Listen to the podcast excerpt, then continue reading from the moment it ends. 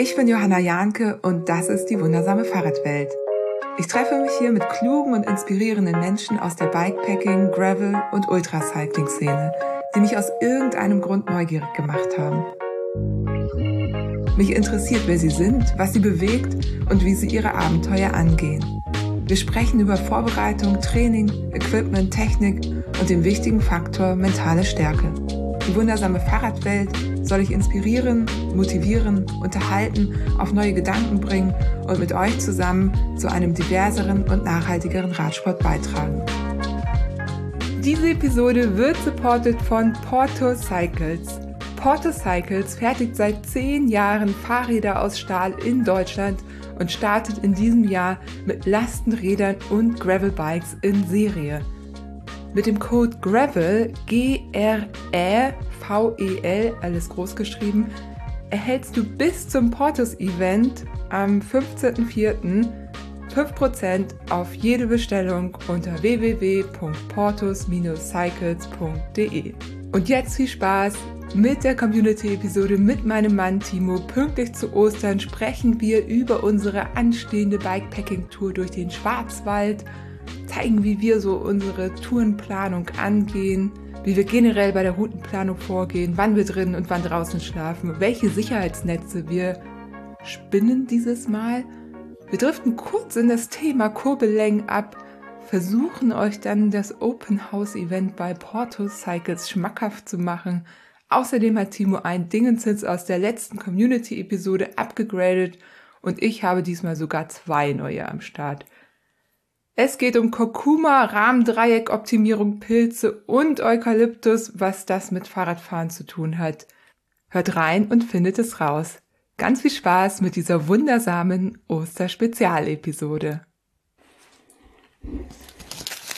Hörst du dieses Knistern, Timo? Ich denke schon, ja. Das ist ein Osterei. Nee, es war ein Osterei weil wir jetzt ja so spät dran sind, ist das ja eine Osterepisode. Wie cool ist das denn? Das freut mich total. Jetzt hast du die Ostereier rausgekramt. Ja, natürlich. Okay. Also, die hatte ich schon, schon vor ein paar Tagen rausgekramt. Ne? Um Ostern rum soll man ja die Ostereier essen, die mit Schokolade. Und es ist unglaublich. Also, ähm, wir haben hier ja Butni, andere haben DM und während ich in den letzten Jahren immer verzweifelt nach irgendwelchen veganen Schokosachen, auch gerade so zu den Feiertagen gesucht habe, war Weihnachten schon alles voll und Ostern ist jetzt auch wieder alles voll. Finde ich richtig krass. Also finde ich super. Jetzt sind unsere Kinder ja schon ein bisschen größer und es ist irgendwie nicht mehr so ganz relevant, da irgendwie alles in vegan vorhanden zu haben. So als sie klein waren, haben wir das ja immer versucht. Aber ja, es ist, ist wirklich krass. Also zeigt mal wieder, wie viel es ausmacht, dass es einfach verfügbar ist und dass so große Firmen da auch irgendwie dran denken und jetzt irgendwie auch eine vegane Variante rausbringen. Erstmal großes Sorry, dass wir hier erst äh, eine Woche später abliefern. Da sind diverse Dinge dazwischen gekommen. Wir haben uns erst abgewechselt mit dem Kranksein, also so angeschlagen sein. Wir waren gar nicht richtig krank, aber irgendwie angeschlagen.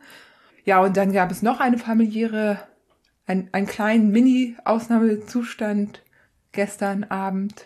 Und dann haben wir gesagt, okay, jetzt ist es einfach so, Donnerstag ist Podcast-Tag, der kommt jetzt mit einer Woche Verspätung. Wir waren aber fleißig. Genau, haben ordentlich Ostereier gegessen.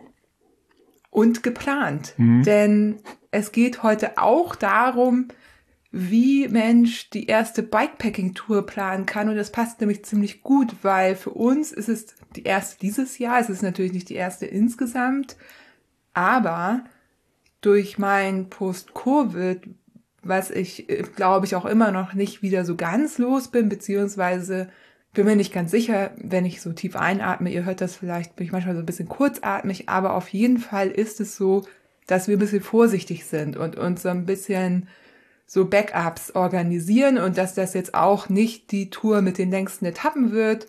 Und deswegen eignet die sich prima, um mal zu zeigen, wie wir das eigentlich angehen, wie man auch eine erste Bikepacking-Tour angehen kann, wenn man sich noch nicht so sicher ist. Ja, und da haben wir jetzt geplant und können euch jetzt ein bisschen was erzählen.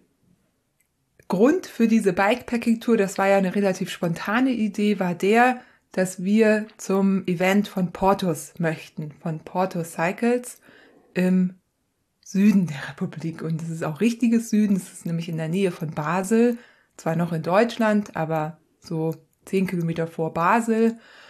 Wir fahren auf jeden Fall, wenn wir dahin fahren, und das letzte Mal sind wir dann mit dem Zug bis Basel gefahren das ist schon anstrengend. Also so acht Stunden, dann hatten wir auch noch Verspätung. Zurück ging es dann irgendwie auch, aber hin war es dann noch eine Stunde länger und das wollten wir uns irgendwie nicht antun und haben dann äh, mal in den Kalender geguckt und haben gesehen, davor ist ja Ostern. Das heißt, danach, wir haben in Hamburg keine Ferien, wir haben ja Frühjahrsferien gehabt. Also Kinder müssen in die Schule, wir nicht. Erst dachten wir, wir fahren vielleicht die komplette Strecke ab Hamburg. Ähm, da haben wir dann aber so ein bisschen angefangen zu planen und das sind irgendwie so direkter Weg, knapp über 800 Kilometer, was jetzt erstmal von der Distanz her in Ordnung wäre für irgendwie sieben Tage, aber was irgendwie schon nicht die schönsten Wege gewesen wären und wir haben einfach keine Lust gehabt, da irgendwie einfach nur so, ja, stur geradeaus. Also wir wollten auch gern ein bisschen bisschen Zeit lassen, Bilder machen, irgendwie mal einkehren, mal einen Kaffee trinken und ja, und jetzt haben wir dann entschieden, weil wir auch Samstag dann erst los können hier, dass wir von Heidelberg fahren. Von Heidelberg aus fahren wir nämlich erst bei Alex vorbei, Alex von Portus in Pforzheim. Mhm. Dann fahren wir durch den Schwarzwald und ich war tatsächlich also mit dem Fahrrad noch nie im Schwarzwald. Ich glaube, ich war da mal irgendwie Snowboard oder Skifahren, als ich klein war. Warst du da schon mal? Nee, also am Schwarzwald schon, ne? also, aber direkt im Schwarzwald noch nie. Also ich bin da ziemlich gespannt. Ich habe viel darüber gehört. Es ist eine wunderschöne Natur. Ähm, aber so richtig hat es mich da tatsächlich oder eigenartigerweise noch nie hinverschlagen.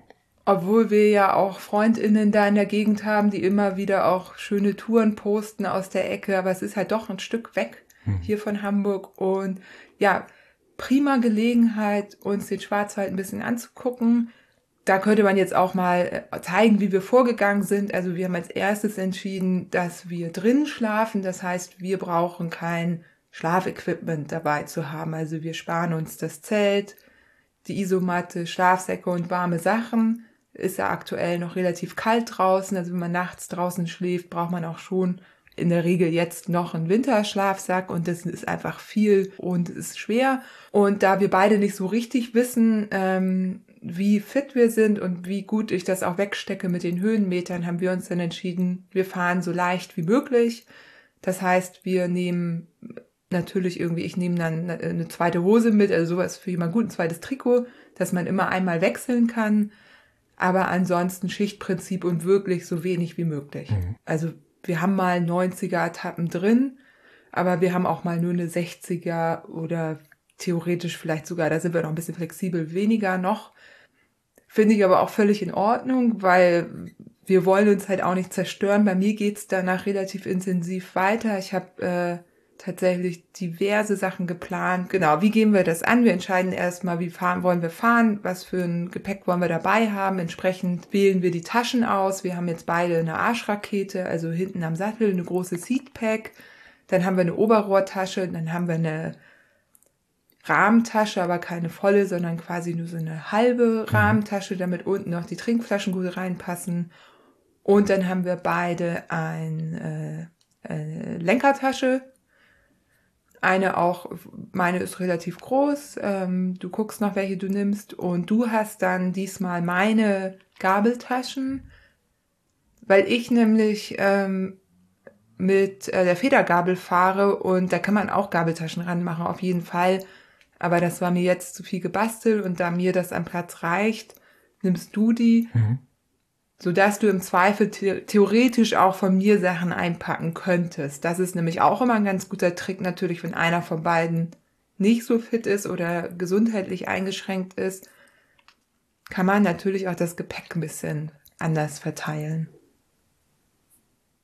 Du musst dir noch eine Tasche nähen. Ja, genau. Ich habe äh, genau für mein Fahrrad ähm, tatsächlich keine keine Rahmentasche bis jetzt noch nicht und ähm, hab jetzt, ja doch, das wird relativ sportlich, ne? Wann geht's los? Am Samstag, ähm, ja, noch ein paar Tage Zeit, die zu nähen. Ähm, habe mir jetzt aber schon die äh, Schablone abge abgenommen und der nächste Schritt wäre tatsächlich, äh, die Stoffstücke zurechtzuschneiden und die Tasche zusammenzunähen und genau, noch ein kleines äh, Design irgendwie hinzuzufügen und dann ist sie fertig, wenn alles gut geht, wenn nichts dazwischen kommt.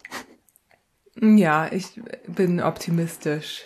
Dann die Streckenwahl. Wir haben uns für Heidelberg entschieden. Wir hatten so ein paar feste Stationen, eben Alex bei Portus. Ich habe noch einen anderen Kumpel, den wir vielleicht in der Nähe von Heidelberg besuchen. Ähm, der weiß, glaube ich, noch nichts von seinem Glück. Zumindest hat er mir noch nicht auf die E-Mail geantwortet. Aber genau, eventuell liegt auf der Strecke. Mal sehen. Und dann haben wir auch noch, habe ich noch äh, Verwandtschaft tatsächlich. Die haben wir auch noch eingeplant. Meine Cousine, die ich mich sehr freue, die ich auch selten natürlich sehe, weil die so weit weg wohnt. Also, was ich damit sagen will, wir hatten so verschiedene Punkte. Das waren erstmal so unsere Eckpunkte. Dann haben wir Ne, wenn man eine Route plant, dann hat man natürlich einen Start und ein Ziel. Das gebe ich dann auch so bei Komoot ein. Und dann gebe ich genau in dieses Suchfenster eben die Adressen ein, zu denen ich möchte. Dann berechnet mir Komoot eben die Route über diese Adressen. Dann hat man schon mal so eine grobe Route.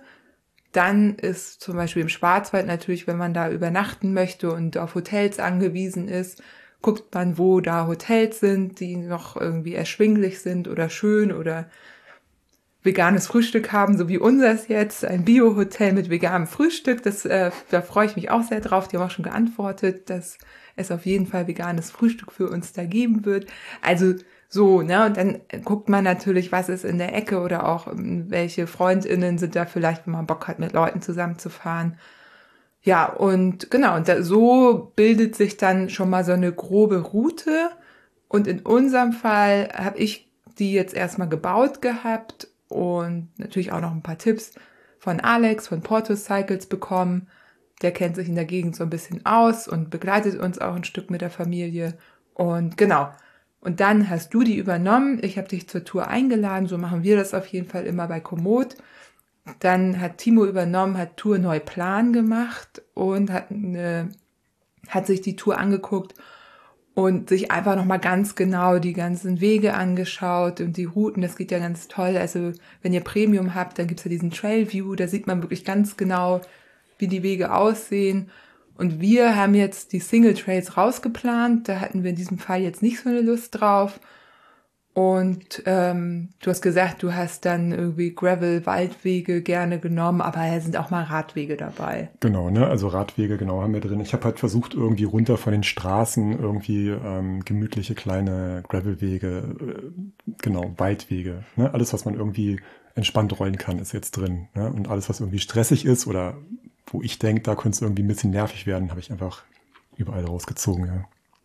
Genau, das ist jetzt einfach ähm, einfach bedingt dadurch, dass wir eben vorankommen wollen und erstmal antesten wollen. Man kann ja auch von unterwegs immer noch mal, wenn man merkt, oh, läuft super, noch mal irgendwo einen Schlenker mit einbauen, wenn da irgendwas ist in der Gegend. Aber erstmal haben wir so eine Variante, wo wir denken, das ist gut machbar, ohne sich irgendwie zu zerstören und einfach mal für ein erstes Antesten. Wir sind ja auch eine Woche unterwegs dann. Mhm.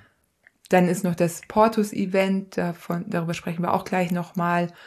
Und ähm, genau, da wollen wir auch fit für sein und, und da noch Rides mitmachen und genau. Ja, und vor allem sind es halt auch Fahrräder, mit denen wir so noch nicht solche Strecken äh, äh, gefahren sind, ne? so, eine, so eine Etappen. Das ist halt auch nochmal ein Punkt. Ähm, Ne? Also wie gesagt, du hast ja gerade diesen, diesen Prototypen da, den du fährst, ähm, der natürlich gefittet ist auf deine, auf deine Maße, aber es gibt halt immer Sachen, die man, an die man vielleicht vorher nicht denkt. Ne? Und bei mir ist es ähnlich. Ähm, ich fahre halt, genau, mein Bike, ähm, den Midnight Special, ähm, den habe ich jetzt zweimal, weil ich einfach absoluter Fan von diesem Fahrrad bin, ne? von diesem Rahmen so, der mir einfach wie wie angegossen passt ähm, und habe den aber mit anderen Komponenten aufgebaut und bin das Bike so auch noch nicht gefahren auf langen Touren. Ne? Also maximal irgendwie 60, 70 Kilometer.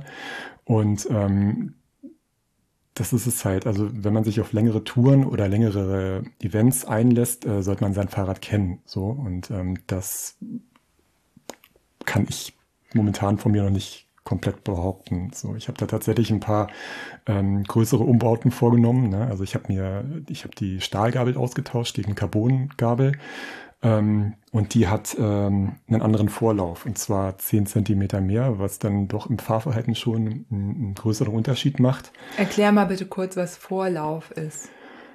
Ähm, der Vorlauf das ist, ähm, erklären ist schwierig. Ich könnte es gut aufzeichnen, aber das bringt hier gerade nicht so viel. Also im Endeffekt ist es ein Maß einer Gabel. Ähm, das ist. Es führt auf jeden Fall dazu, dass der Radstand größer wird. Genau, also so kann man es ganz Abstand gut sagen. Ja. zwischen dem Vorderrad und dem Hinterrad. Mhm.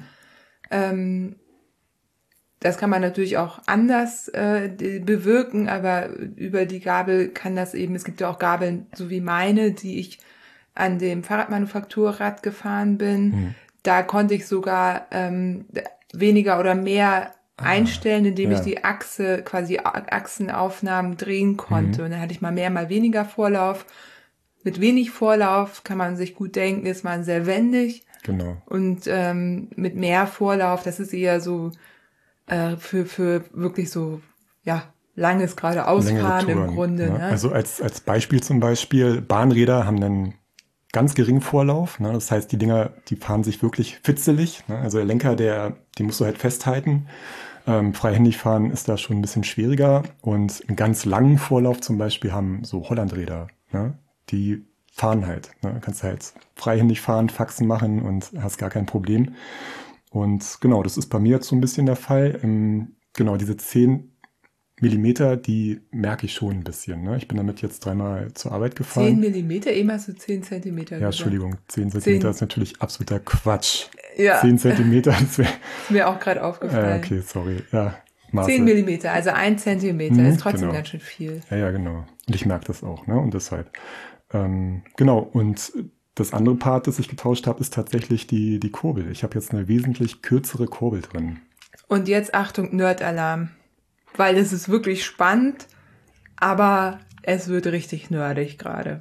Gleich, jetzt. Genau. Ich ähm, habe neulich ein bisschen rumrecherchiert und bin durch Zufall auf einen Kurbelhersteller gestoßen aus den USA. So, die fand ich halt vom Design irgendwie ganz nett und habe von denen vorher auch noch nichts gehört und habe da dann halt mal ein bisschen rumgeschaut und ähm, was super interessant war, also die Kurbel natürlich auch, ähm, war dass der Typ einen ziemlich langen Text darüber verfasst hat, ähm, wie Kurbel, Kurbellängen und ähm, na, wie soll man das erklären, Kurbellängen und ähm, Sitzpositionen zusammen, zusammengehören. Und ähm, da kam im Endeffekt raus, ähm, dass es teilweise oder nicht nur teilweise, sondern in den meisten Fällen sinnvoll ist, ähm, wirklich kürzere Kurbeln zu fahren. Und der hat es wirklich ziemlich gut erklärt. Ich glaube, den äh, Artikel oder den Text sollten wir mal verlinken. Ne? Das machen wir. Es war auf Englisch, aber du hast hm. ihn dir ja auch einfach ja. Äh, übersetzt. Ähm. Und was ich dazu sagen kann, ich habe mich ja im, ja, vor dem Transcontinental Race und auch danach immer wieder ganz äh, stark auch mit sowas auseinandergesetzt, mit Geometrien und genau auch solchen Dingen, habe viel mit Menschen gesprochen und der Trend im Ultracycling geht halt auch oder ging immer, ich weiß nicht, wie es aktuell ist, immer zu kurzen Kurbeln. Einfach, weil man dann den Kniewinkel nicht so, der wird dann nicht so groß am Ende. Könnt ihr euch ja vorstellen, wenn die Kurbel kürzer ist, dann muss das Knie im Endeffekt weniger machen, also sich weniger ähm, stark bewegen. Der Kniewinkel wird nicht so groß und nicht so klein, wie es bei einer anderen Kurbel wäre. Und ähm, das schont einfach die Knie. Und man braucht eben, ne, wenn man eine lange Kurbel hat, hat man halt relativ viel Hebel. Das kann durchaus in einem Zielsprint äh, relevant sein. Aber ich wüsste nicht, wofür sonst. Und ich schwöre seitdem auf kurze Kurbeln. Ist aber gar nicht so leicht. Also auch an meinem aktuellen, schnell aus Teilen, die noch da waren, aufgebauten Rad ist eine 175er Kurbel dran. Und auch davor, einfach durch Teileknappheit, war die zuerst viel zu lang. Viel, viel, viel zu mhm. lang für mich. Ich möchte am liebsten eine 167,5er oder maximal eine 170er. In dem Artikel der Mensch, der geht, der rät sogar einigen zu 165er Kurbeln und auch unabhängig von der Größe. Aber genau, lest euch das einfach mal durch. Es ist wirklich sehr spannend und dann ne, kann man sich eine eigene Meinung dazu bilden. Aber wie gesagt, ich äh, beschäftige mich auch schon lange mit dem Thema, habe den Artikel auch gelesen und fand das alles echt spannend ja, das und ist auch super plausibel. Ne? Ja. So, ich war ja auch mit der Meinung jahrelang, äh, ich bin groß, ich bin zwei Meter, drei, habe super lange Beine, ich brauche eine möglichst lange Kurbel, also keine Ahnung, eine 180er. Ne? Ähm, ist totaler Quatsch im Endeffekt. Also was halt passiert auf langen Strecken, dass man sich halt wirklich, genau, die Lenk, äh, Gelenke damit schrottet. Ne? naja, auf jeden Fall längeren schont Zeitraum. man sie nicht. Ja. Also schrotten tut man sie sich, glaube ich, auch nicht sofort, es sei denn, man hat eh Probleme schon. Und auch hier gesagt, ne, wir, ne, es geht ja auch darum, die erste Bikepacking-Tour zu fahren. Jetzt sind wir da schon tiefer mit drin und es sind ja auch manchmal Sachen, man kann ja auch nicht mal eben die Kurbel wechseln, wenn man keine Ersatzkurbel oder keine Alternativkurbel hat. Deswegen, wenn ihr keine Probleme habt, alles gut. Aber wenn ihr mal überlegt, eine Kurbel oder neu entscheiden könnt, welche Kurbellänge, dann ist es, kann das durchaus was sein, womit man sich mal beschäftigen könnte. Genau, es ist halt ein Punkt, über den man wirklich nachdenken kann. Ne? Wenn alles funktioniert und alles gut ist, einfach so lassen, höchstwahrscheinlich. Ähm, aber genau, ne? Größe heißt nicht immer größere Kurbel. Ja, wobei, wenn man die Chance hat, dass, also man muss ja nicht alles lassen, nur weil es funktioniert, wenn man jetzt sagt, man will jetzt so lange Sachen fahren, Ultrasachen. Mhm. Also ich habe damals vorm Transcontinental Race meine Kurbel gewechselt. Ja, genau. Was hattest du da für eine? Was für eine Ich glaube, eine 170er war das. Ja, ich habe genau. tatsächlich jetzt auch, ich bin äh, die letzten Jahre eine 175er gefahren und fahre jetzt eine 170er. Ja, Also, ne, das ist schon, das ist auf jeden Fall, ich, ich merke das ähm, und ich möchte halt mal schauen, wie es ist, wirklich auf einer längeren Distanz, ne, was da passiert. Also, aber sage ich mal so, das, was wir jetzt daraus mitnehmen oder auch andere daraus mitnehmen können, wir haben an unseren Rädern rumgebaut, beziehungsweise ich fahre ein komplett neues Rad und da ist es das Vernünftigste. Wir sind natürlich auch nicht immer vernünftig. Ich bin auch schon auf Räder gestiegen und zack, was gefahren damit. Aber in diesem Fall, wo ja auch noch andere Faktoren eine Rolle spielen, ist das auch mit ein Grund, warum wir eben jetzt sagen, dann gehen wir das eben langsam an. In meinem Fall, wenn irgendwas an meinem Rad nicht stimmen sollte, dann rufe ich einfach Alex an. Der muss ja vorbeikommen, weil der wohnt da ja. Und äh, Pech gehabt, kein Ostern. Hm. Ist so, Alex. Ich warne dich. Nein, genau. Also wird nicht sein, aber ist auch schön. Also das ist so das Thema Backup. Das sagt man natürlich eigentlich nicht. Wobei man kann natürlich auch eine Bikepacking-Tour so planen, dass irgendwie FreundInnen in der Nähe sind und einen im Zweifel einsammeln könnten. Bei unserer Tour ist es tatsächlich so, dass ich bei der groben Planung ein bisschen drauf geachtet habe, dass wir immer mal in der Nähe von Bahnhöfen sind. Und gerade bei den längeren Etappen die Möglichkeit hätten, im Schwarzwald fährt anscheinend sogar eine S-Bahn am Rhein entlang, also die letzten beiden Etappen oder die letzte vor allem, da fährt auch so eine Bahn lang, also Regionalbahnen sind da. Das heißt, wenn bei uns irgendwie, wenn wir irgendwie merken sollten oder besonders ich, hey, geht nicht mehr, ne, dann könnte man im Zweifel auch irgendwie mal eine Etappe einfach in die Bahn steigen. Bei Bummelbahnen geht das ja auch immer, da braucht man ja nicht vorher buchen. Ja, was kann man dazu noch sagen? Wir fahren über Ostern, das heißt äh, Feiertage und wir fahren danach die Woche. Da ist natürlich alles wieder offen, aber gerade so am Start der Tour sind halt Sonntag und Montag sind Feiertage und das muss man natürlich so ein bisschen im Kopf haben, wenn es darum geht, wo man unterwegs einkehren kann oder ob man unterwegs mal in den Supermarkt kann und irgendwie Riegel nachkaufen kann oder was auch immer man gerne unterwegs isst.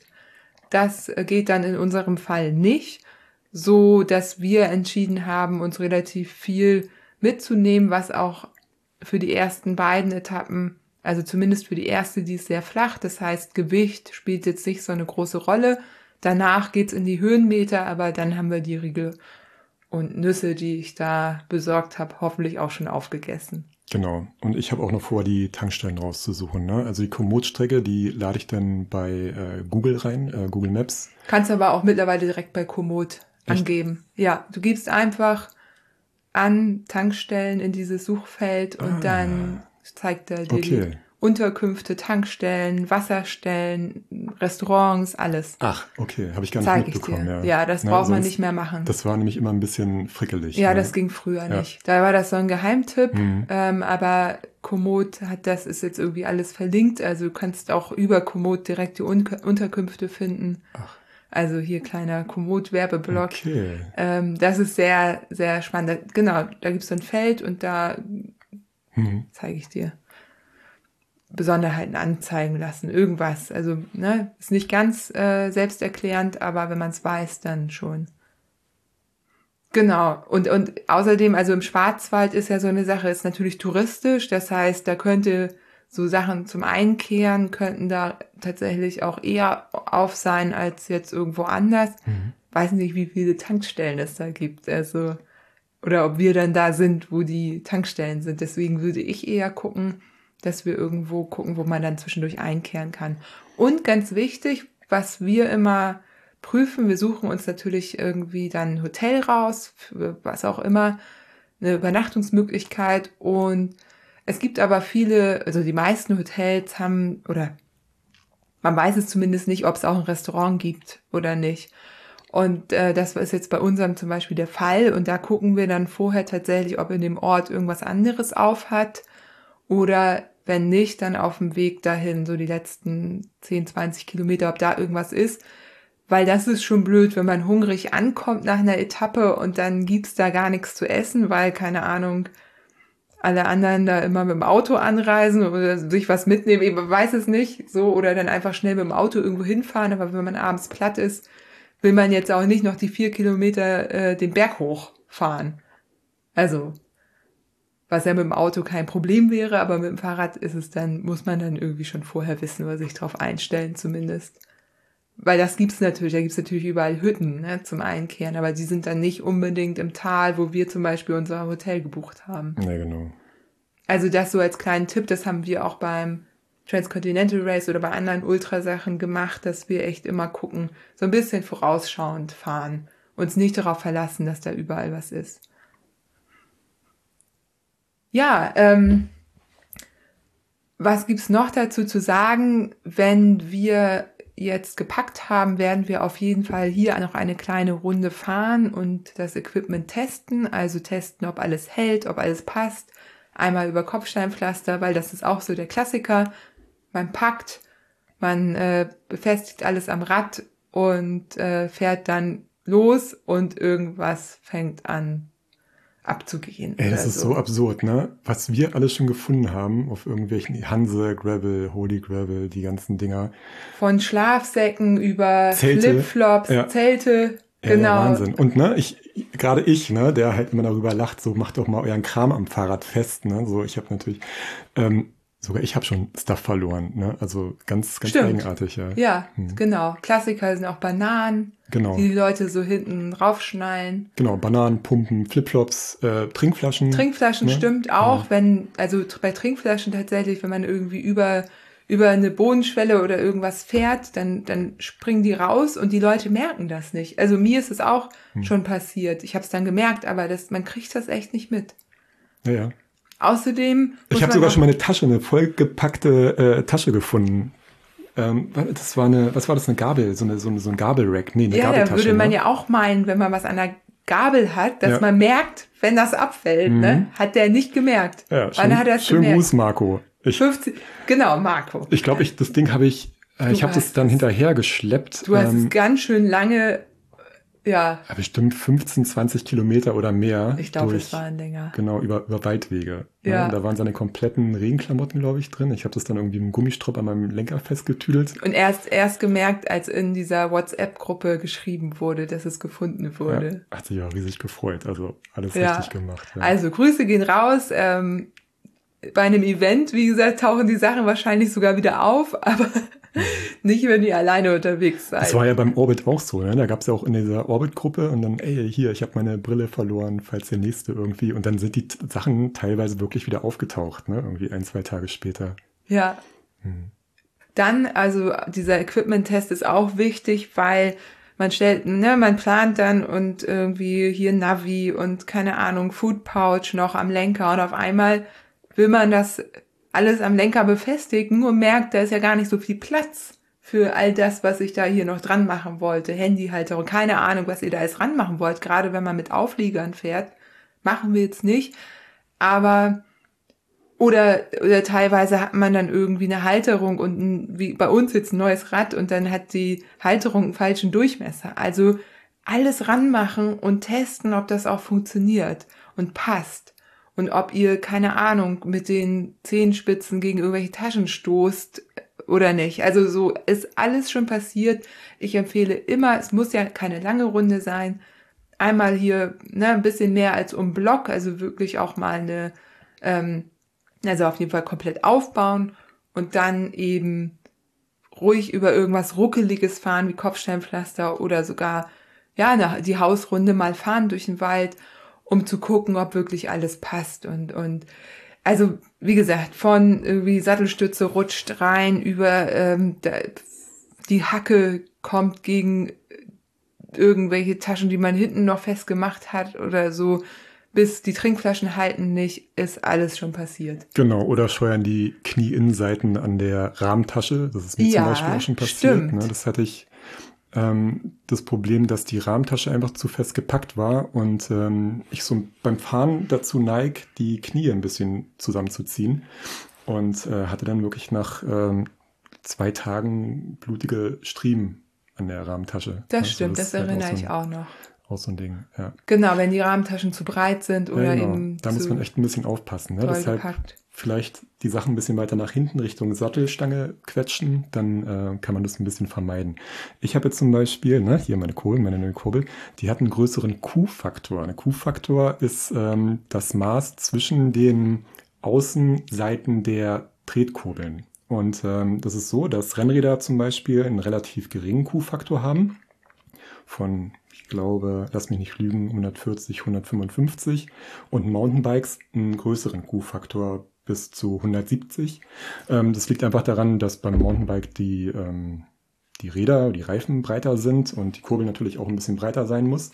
Ähm, das funktioniert aber und ich habe mich immer gewundert, ich habe ja den, den Fargo und der hat halt einen großen Q-Faktor. Also die beiden, die Kurbeln stehen ziemlich weit auseinander, ne? somit halt auch die Pedale.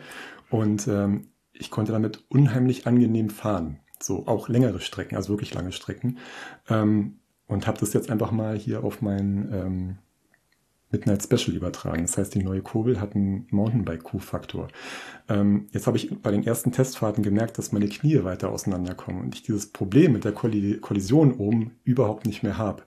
Ähm, zusätzlich verspreche ich mir dann aber auch noch, ähm, ich habe, ich neige ein bisschen dazu, mit meinen Füßen so auf dem Außenspann zu laufen. Ne? Also das ist ziemlich, ziemlich stark bei mir. Und ähm, das ist auch so, dass ich wenn ich, wenn ich, wenn ich reintrete ins Pedal, das Pedal tatsächlich immer oder den Schuh nur außen belaste, auf der Außenseite. Und äh, wenn ja, Timo, aber da, äh, äh, äh, da brauchst du einfach Einlagen. Nee, Ganz ehrlich, das nee. war ja bei mir auch das Problem. Also der Q-Faktor ist super, ja, bin ja. ich gespannt, äh, ergibt Sinn und fände ich auch spannend, das auszuprobieren. Aber was deine Belastung im Schuh angeht, das sind einfach Einlagen. Das kann ich nur allen empfehlen. Verletzungsvorbeugung, es schont einfach alles.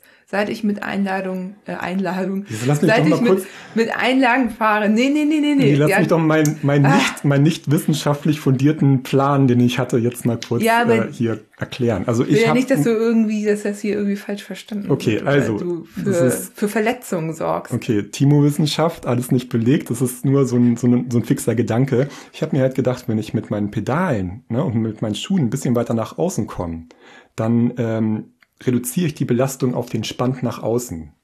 Das ist so, als würde ich meine, wenn ich stehe, meine Beine ein bisschen weiter auseinanderstecken. Ähm, Machst machen. du noch größere X-Beine, um dann. Ist das, das nee, weil sich der Winkel ja dann dadurch ein bisschen ähm, vergrößert nach außen hin. So, ja, aber dein, dein Fuß kippt doch dann nicht mit. Du hast einfach einen Hohlfuß mit. und das haben die meisten und das ist einfach ah. ein Problem mit Fahrradschuhen. Also ja. wirklich, ohne Scheiß. Und alle, die jetzt ähm, das nochmal nachhören wollen, hört euch doch mal den Bikefitting Podcast an. Und ich habe es leidlich selber am eigenen Fuß erfahren müssen, dass ich bin ja auch viele Jahre ohne Einlagen gefahren und ich habe jetzt angefertigte, aber selbst Einlagen von der Stange, die gibt es auch von Firmen, fragt mich jetzt nicht, ich kenne die nicht, aber ich weiß, dass es die gibt. Selbst die helfen und du kannst auf einmal komplett Kraft aufs Pedal bringen, mhm. weil die eben die Aussparung, die wir alle unterm Fuß haben, die ausgleichen. Das ist wirklich, also ich, wir müssen dir eigentlich auch noch welche besorgen. Ja, ich versuche das erstmal mit der Kurbel. Wie gesagt. Dann würden vielleicht auch bei der schmaleren Kurbel deine Knie nicht so nach innen kippen. Das wäre natürlich praktisch. Wir probieren das mal. Also ja. ihr werdet davon erfahren, aber dieser Q-Faktor ist, glaube ich, trotzdem nicht so doof, weil ähm, könnt mir auch vorstellen, also breiteres Fahren, ein bisschen muss man natürlich gucken, aber wenn man sich so anguckt, wie breit die Hüfte ist, also das mhm. ist jetzt auch gefährliches Halbwissen tatsächlich. Ja, ja, genau. Das Aber äh, könnte es durchaus sinnvoll sein, da auch einfach gerader zu belasten und nicht so nach innen. Ich könnte mir vorstellen, dass die schmalen Kurbeln auch aus aerodynamischen Gründen so gebaut wurden ja. oder Stabilität oder manchmal ist es auch so, dass es früher auch einfach nicht anders ging aus bestimmten Konstruktionen ja, nee, tatsächlich Gründen. auch Aerodynamik ist es. Ne? Ah, okay. So. Ja, Aber genau, das ist halt auch von Mensch zu Mensch unterschiedlich. Aber auch das ist halt ein Punkt, den man auch mal berücksichtigen kann. Ne? So. Ja, und wenn ich mir dann überlege, dass gerade auch Frauen irgendwie ähm, breitere Hüften haben, so im Schnitt, dann ja, ist spannend. Äh, wäre mal interessant dazu auch mehr rauszufinden, wenn sich jetzt jemand angesprochen fühlt. Ja, das wäre natürlich super interessant. Ja, ne? Also gerne. gerade in dem Bereich, so Bikefitting allround, klar, ne? gut, da gibt's halt immer irgendwie Expertise, aber so dieses krasse Reingenörde, gerade im Kurbelbereich, das würde mich persönlich auch super interessieren. Ja. Ich kann euch auch sagen, also einige Bikefitter sagen oder BikefitterInnen, nee, pf, interessiert mich gar nicht, hm. Kurbellänge. Aber es ist halt so, jeder hat da so sein Steckenpferd, sage ich mal so, und konzentriert sich auf andere Dinge. Und man muss natürlich auch nicht alles bis ins Ende optimieren, aber ich denke immer dann, wo irgendwo Probleme auftauchen oder wo man vielleicht auch Verletzungen vorbeugen möchte, wie ähm, eben diese Kniebelastung bei Ultracycling-Rennen oder die Einlagen, damit eben, das geht ja auf die Achillessehne, das versteift sich. Also gerade in meinem, ich mache ja jetzt hier Sport, ich mache ja jetzt ich rede ja nicht mehr nur davon, ich mache ja jetzt tatsächlich Ausgleichssport und so Stabi-Sachen und da war noch jemand und der ist auch Radsportler und der hatte nämlich genau das Problem. Deswegen habe ich dann genau letzte Woche drüber gesprochen. Ich habe zum Beispiel auch nur ein paar Einlagen, die wechsle ich auch immer hin und her. Also man muss da jetzt auch nicht irgendwie mega viel Geld ausgeben. Ne, muss man natürlich immer hin und her wechseln, aber finde ich jetzt auch nicht dramatisch. Hm. Okay. Ja, also nochmal Zusatzgenörde. Ja, Mal gucken, wer noch dabei ist. Wir sehen es ja nicht. Wer ist, noch, wer ist noch da von euch? Also, es geht ja auch um das Portus-Event und Portus supportet ja auch diese Episode. Dankeschön. Und ähm, ich wollte da auch gerne noch mal ein bisschen was zu erzählen, weil ich bin da erstens schon drauf angesprochen worden, was da eigentlich genau passiert, was wir machen. Also es ist so ein, also eigentlich was richtig, richtig Tolles. Ich liebe das immer, wenn Firmen ihre Produktion öffnen. Du auch, ne? Wir, uns wurde das ja letztes Mal schon gezeigt, also an dem Samstag, es geht zwar schon Freitag los, wenn ihr Freitag schon in der Gegend seid, dann könnt ihr um 18 Uhr gibt's ein Ride, tatsächlich aber Mountainbike Ride. In der Gegend gibt es wohl ein, unter unermüdlichem Einsatz des Mountainbike Vereins ist da ein legaler Trail entstanden. Und der, den befahren wir. Also ob ich da jetzt so drauf habe, aber ich mal gucken, mal gucken. Ähm, mir wurde gesagt, ich könnte mir dann auch ein Mountainbike ausleihen und den fahren. Also es gibt einen Ride, 18 Uhr geht's los, der Hands of Steel Afterwork Ride. Wenn ihr da schon da seid. Und danach, wenn ihr abends noch was vorhabt oder davor oder erst später kommt, um 21 Uhr gibt's dann Warm-up äh, mit Feuerschale an der Halle also die Halle, wo alle Rahmen sind und alles produziert wird, in Effringen-Kirchen. Wer jetzt nicht weiß, wo das ist, ich wusste das auch nicht, ist alles in der Nähe von äh, Basel und Lörrach. Also ja, wenn ihr aus der Ecke seid, dann wisst ihr, wo das ist.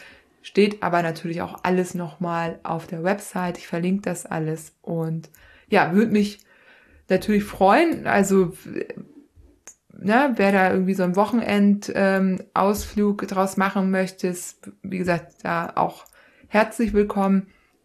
Dann Samstag geht's weiter, da geht's um 12 Uhr los bis 18 Uhr Und genau, da unter dem Motto offene Produktion werden neue Modelle vorgestellt und man kann sich da alles angucken und Fragen stellen, wie eigentlich so Rahmenproduktion funktioniert.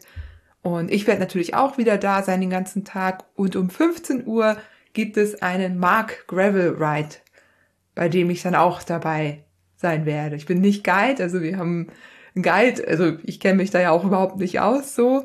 Und genau, Motto ist Slow Riding, also langsam und entspannt.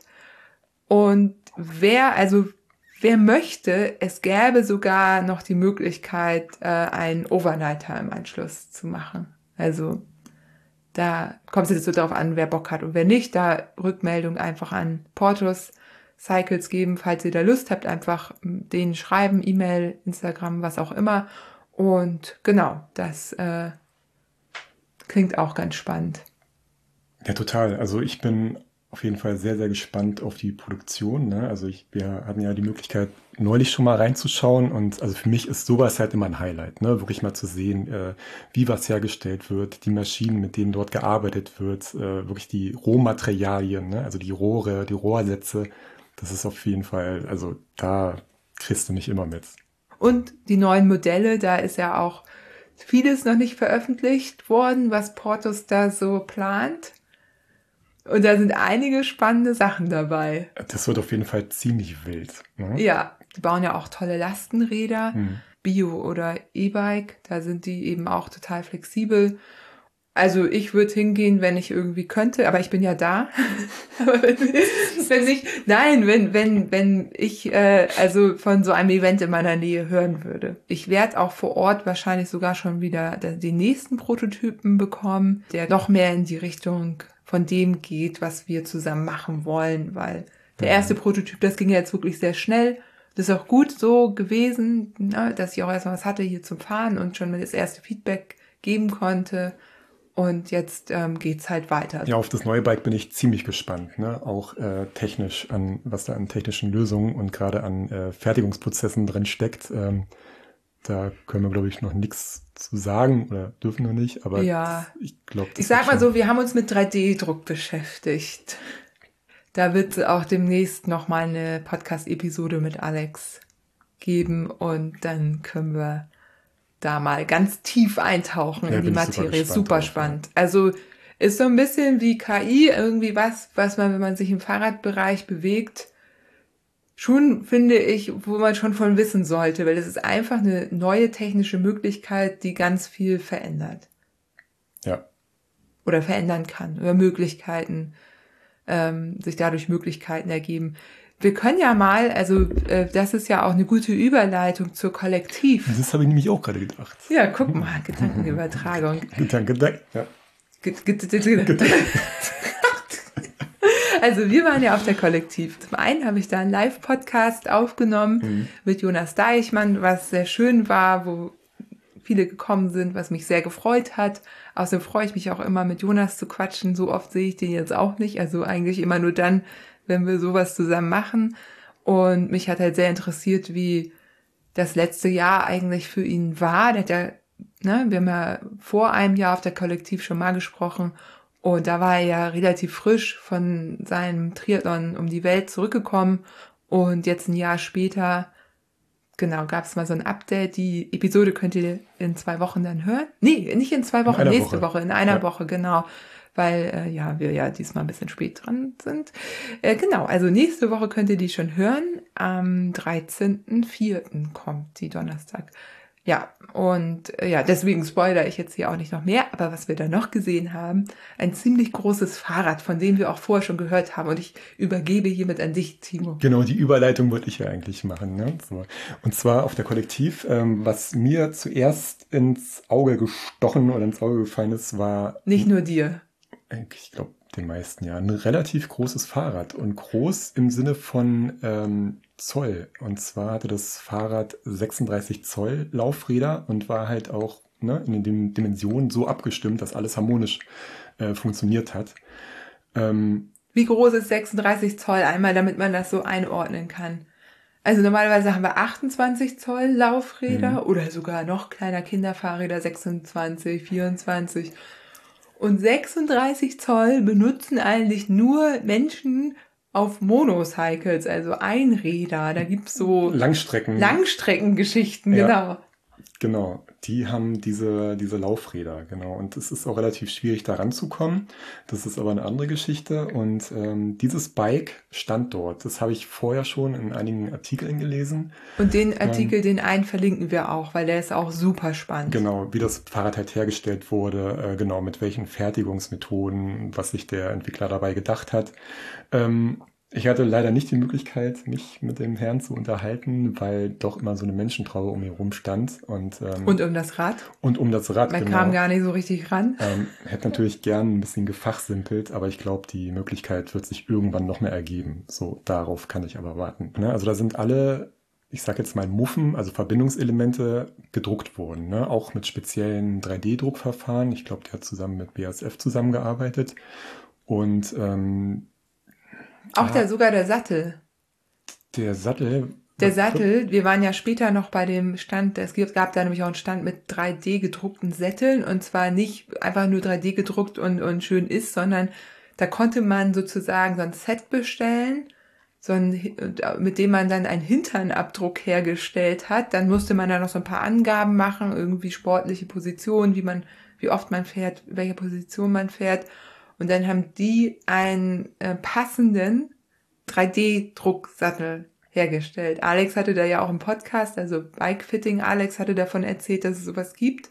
Ich, ich glaube, aber er arbeitet jetzt nicht mit der Firma zusammen. Aber der hat uns doch dann erzählt, dass die auch den Sattel für dieses Rad gemacht haben. Stimmt, der war da drauf, ja, richtig. Genau. Mhm.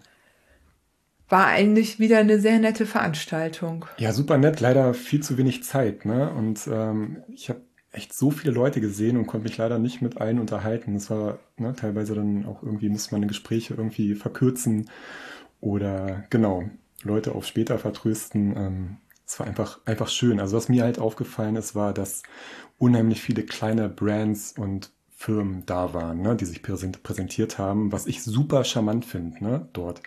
Ähm, es gab halt ein paar große Firmen, so, aber das konnte man irgendwie an einer Hand abzählen und alles andere waren halt wirklich so kleine MakerInnen, die da ihren Stuff vorgeführt haben.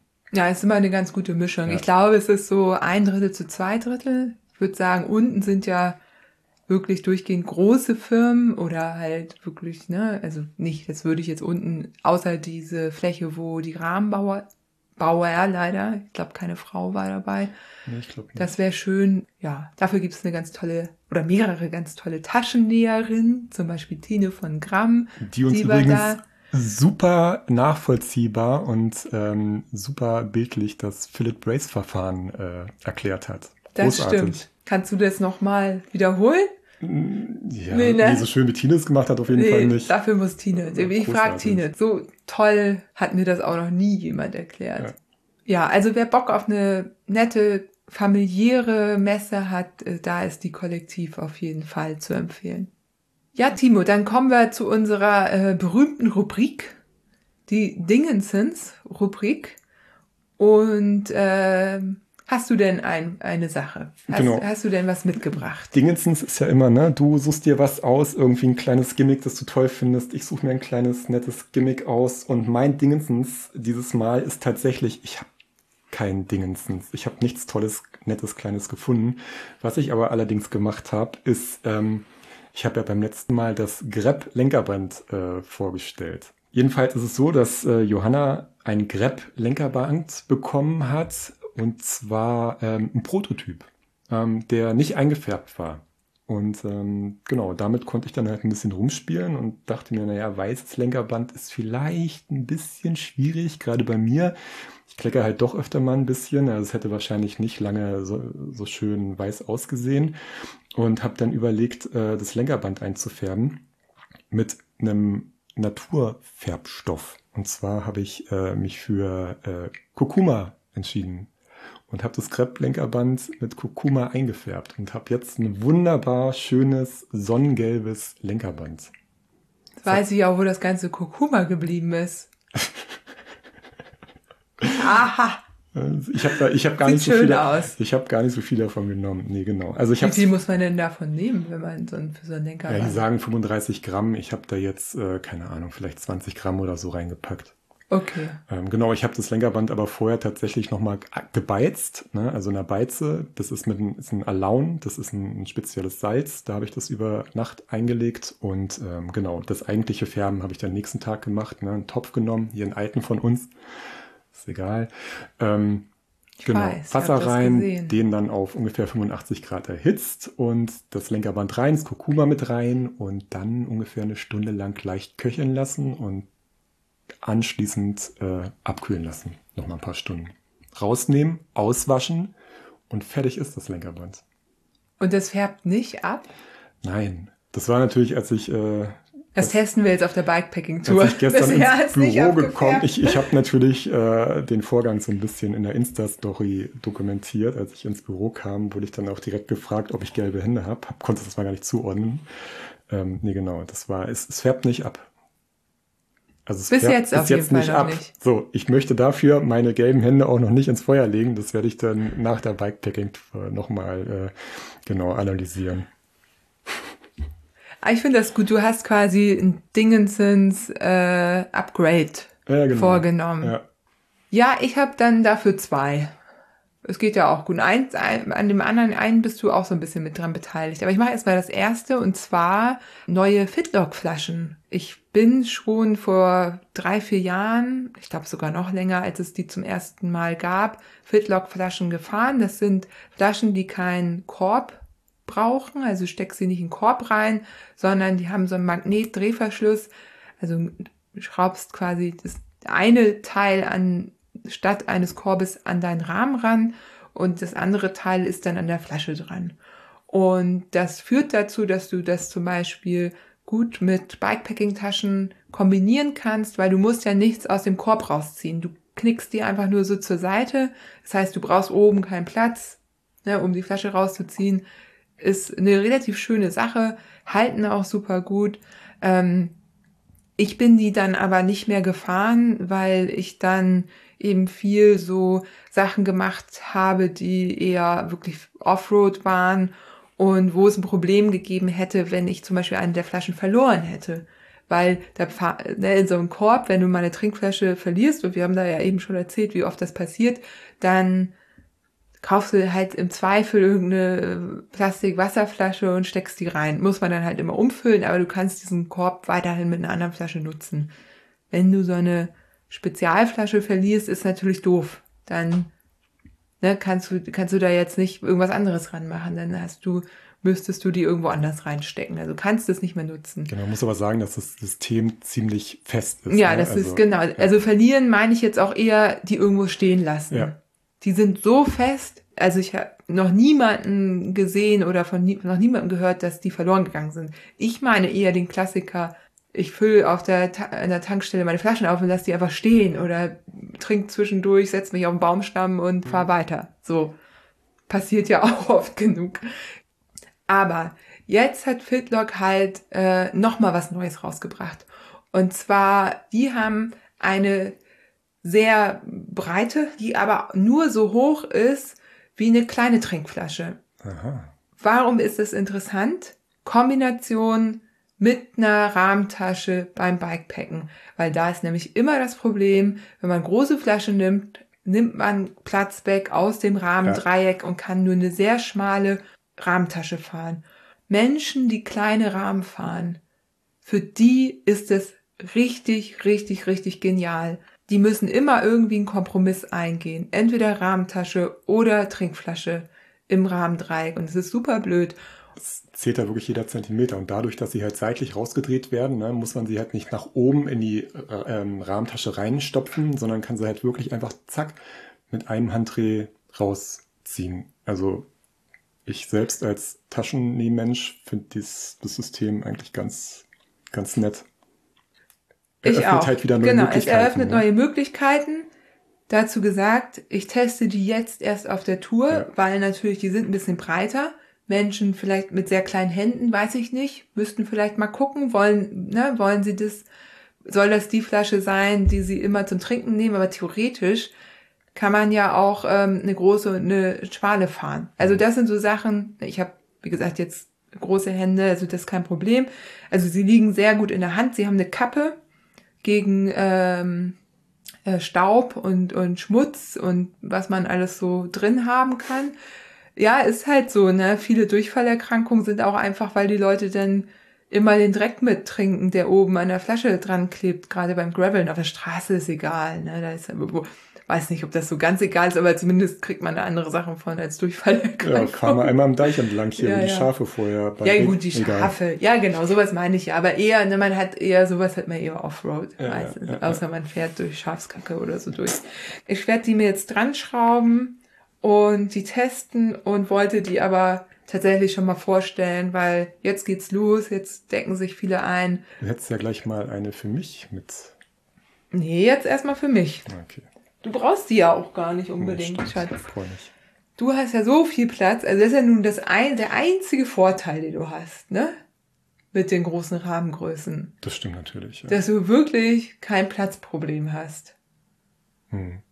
Ne? Also wie gesagt, entweder kleine Rahmengrößen oder eben Leute, die da nochmal optimieren ja. wollen und vielleicht denen immer irgendwie die paar Zentimeter da noch gefehlt haben. Ich werde ein paar Bilder machen und dann auch bestimmt nochmal berichten. Dann die zweite Sache. Jetzt sind wir wieder bei plastikfreien Sachen. Und ich habe ja vorhin erzählt, dass ich jetzt auch abseits des Fahrrades ein bisschen mehr trainiere wieder und da auch das ein oder andere Teil für brauchte, weil meine anderen Hosen waren alle durch und so. Und dann habe ich mich wieder an eine E-Mail erinnert, die mir letztes Jahr irgendwann einmal eine Firma geschickt hat, äh, und zwar Iron Roots. Und die hatten mich letzten Herbst irgendwie gefragt, ob ich ein paar Sachen von denen testen möchte. Ist eine niederländische Firma und die stellen Aktivkleidung her, die keine Kunststoffe enthalten. Und sie färben, und das äh, fandst du ja auch so spannend, bestimmte Sachen mit einem Pilz, also auch mit natürlichen Färbeverfahren. Das ist dann so ein, ja, Korall ist es irgendwie. Auf jeden Fall fand ich das spannend. Jetzt hatte mich an die E-Mail erinnert und ähm, den nochmal geschrieben und durfte mir dann auch nochmal ein paar Sachen aussuchen und habe mir unter anderem ein Longsleeve und ein Shirt ausgesucht ähm, aus Eukalyptus. Super angenehm zu tragen, also habe ich jetzt schon ein paar Mal mit trainiert. Gerade das Shirt, das ist auch sehr leicht, also das ist wirklich angenehm. Das Longsleeve ist ein bisschen dicker, ist aber auch aus Eukalyptus, aber irgendwie ist das ein bisschen fester. Und ja, die, die beiden Sachen fand ich besonders gut. Dann habe ich noch so eine Sweatshirtjacke, die ist auch ganz angenehm. Da würde ich jetzt sagen, das ist jetzt nicht super besonders, aber einfach angenehm und fair hergestellt natürlich. Ich trage die total viel, auch wenn ich jetzt sage, die ist gar nicht so besonders. Ich trage die echt, echt richtig viel. Also bin insgesamt echt zufrieden. Was man dazu aber sagen muss, also, ne, weil wir auch immer überlegen, was nehmen wir so auf Bikepacking-Touren mit. Auf jeden Fall dieses Longsleeve, das ist so fest, das braucht sehr lange zum Trocknen. Und das muss man so, wenn man jetzt sagt, man braucht irgendwie was Schlichtes für so eine Tour, beachten. Das ist die Frage, wie oft man die dann waschen muss. Ähm, da geht es ja auch um Gerüche, wie schnell entwickeln die Gerüche. Und oft sind ja so Naturmaterialien da ganz gut drin, auch eben nicht sofort zu stinken. Das könnte natürlich dann der Vorteil sein, aber das sollte man so ein bisschen im Hinterkopf haben. Ja, alles, was ich von denen geschickt bekommen habe, ähm, war echt schön und benutze ich, ziehe ich an. Ja, ich habe gerade geguckt, nee, das, die Kapuzenjacke habe ich gerade nicht an, aber die habe ich sonst die ganze Zeit an. Hatte ich auch mit in, im Urlaub. Wir waren ja in Süditalien. Aber davon äh, erzählen wir heute jetzt nicht mehr, weil dann wird das hier tatsächlich ein bisschen lang. Timo, haben wir irgendwas vergessen? Wollten wir noch irgendwas erzählen? Italien wäre natürlich noch super spannend. Ne? Wir sind ja mit dem Zug nach Italien gefahren, aber das mit dem Nachzug. Aber wir waren ohne Fahrrad unterwegs und das würde ich gerne mal mit Fahrrad alles testen und dann glaube ich, ist es auch spannend. Also. Denn das war jetzt bewusst ein fahrradfreier Urlaub und ich würde genau diese Art zu reisen, nämlich mit Nachtzügen, weitere Strecken, zum Beispiel nach Süditalien, würde ich gerne mal mit Fahrrad testen. Ja. Und dann würde ich davon auch erzählen.